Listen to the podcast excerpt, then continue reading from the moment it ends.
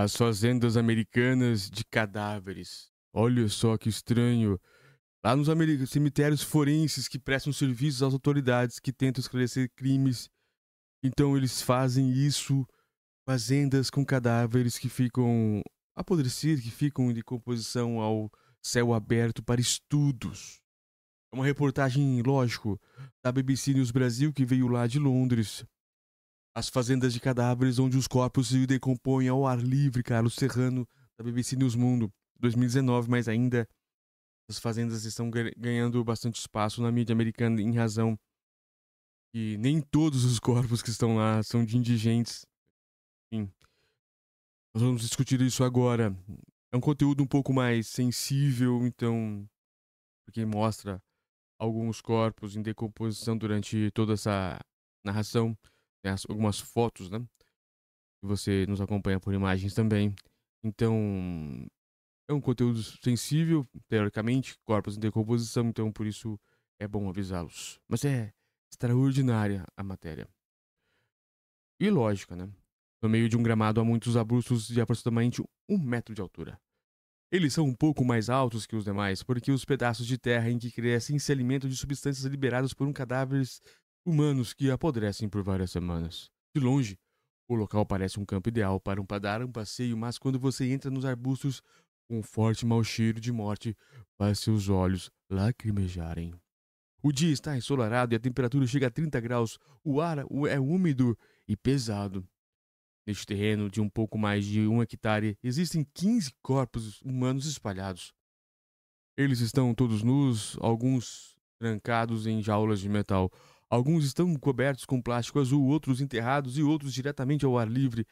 Cada corpo forma uma silhueta que parece um montinho de grama morta, mas, mas então naquele mesmo pedaço de terra, um arbusto vigoroso crescerá mais alto que os outros. Esse local aberto é um laboratório de antropologia forense da Universidade do Sul da Flórida que opera desde 2017 no condado de Pasco, a 25 minutos da cidade de Tampa. O campo fica numa zona rural próximo a um presídio. As pessoas comumente chamam o local de fazenda de cadáveres. Embora os cientistas prefiram chamá-lo de cemitério forense ou laboratório de tafonomia, área de ciências que estuda o que acontece a um organismo após a morte.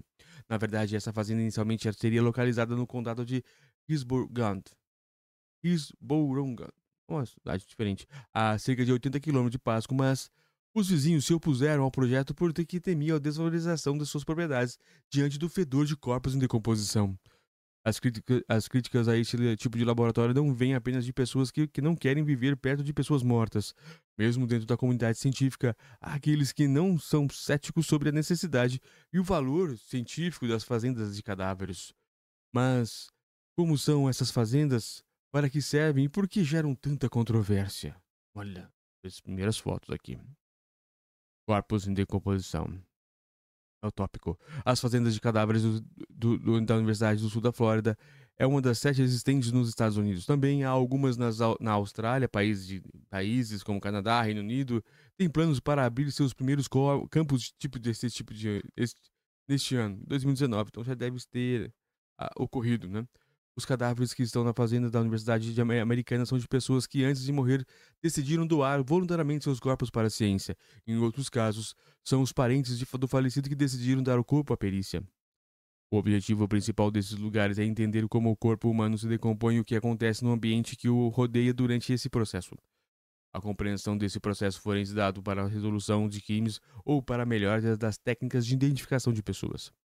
Quando alguém morre, ocorrem muitas coisas no, ao mesmo tempo no corpo, diz Eric Kimberlard, diretora do Instituto de Antropologia Forense da Universidade do, do Sul da Flórida.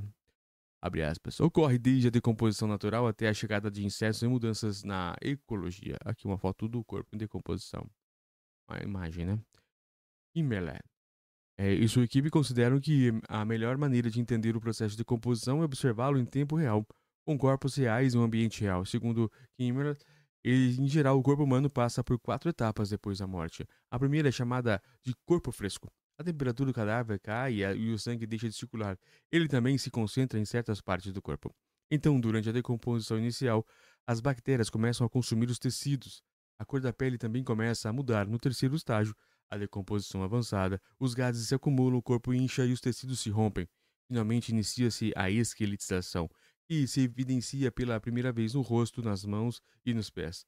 Em algumas condições de umidade e outros fatores, o corpo pode ser naturalmente mumificado. Esses estágios, no entanto, são influenciados pelo ambiente em que o corpo está, e isso é de interesse para a ciência forense.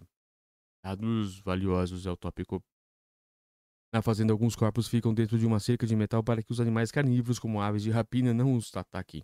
A gaiola impede que eles sejam comidos por gambás e abutres, então a perícia pode estudar como ocorre a decomposição tecidual. Os cientistas também observam a ação dos vermes que se alimentam dos órgãos internos do cadáver. Aqui as fotos já mais.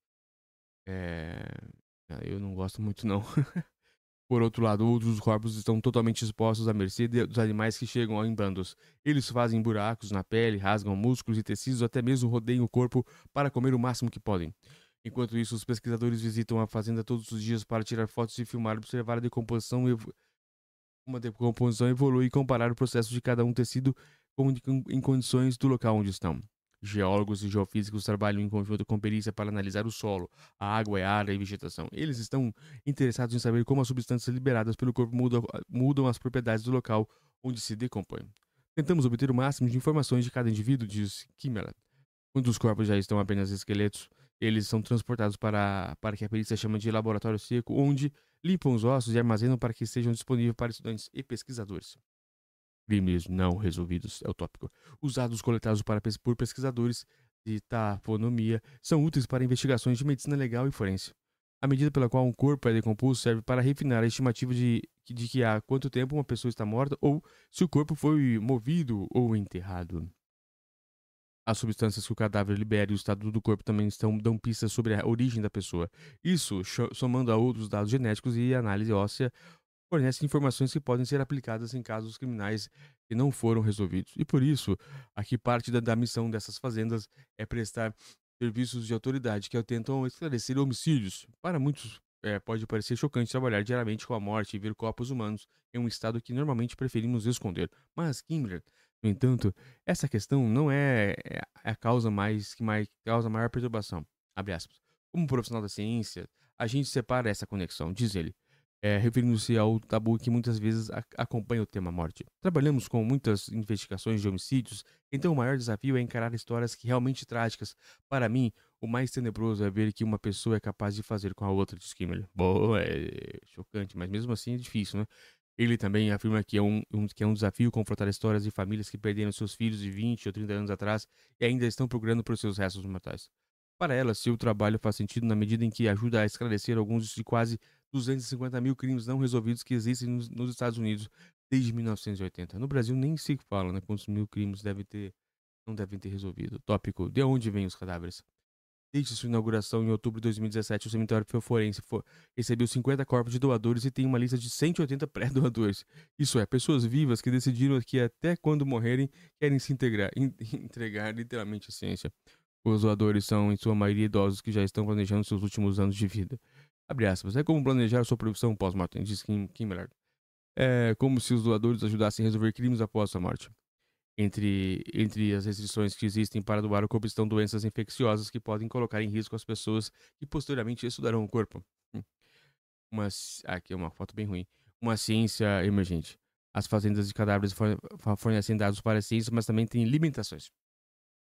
Patrick Rodolphe Kimmler, um antropólogo e antropólogo biólogo da Universidade Central de Estados, no Reino Unido, se diz a favor desse tipo de laboratório, mas afirma que as pesquisas na área ainda são uma ciência emergente. O problema com, a, com essas instalações abertas é que existe uma série de variáveis que não se pode controlar, mas apenas monitorar, diz Randolph Kinney, a BBC News Mundo, serviço espanhol da BBC.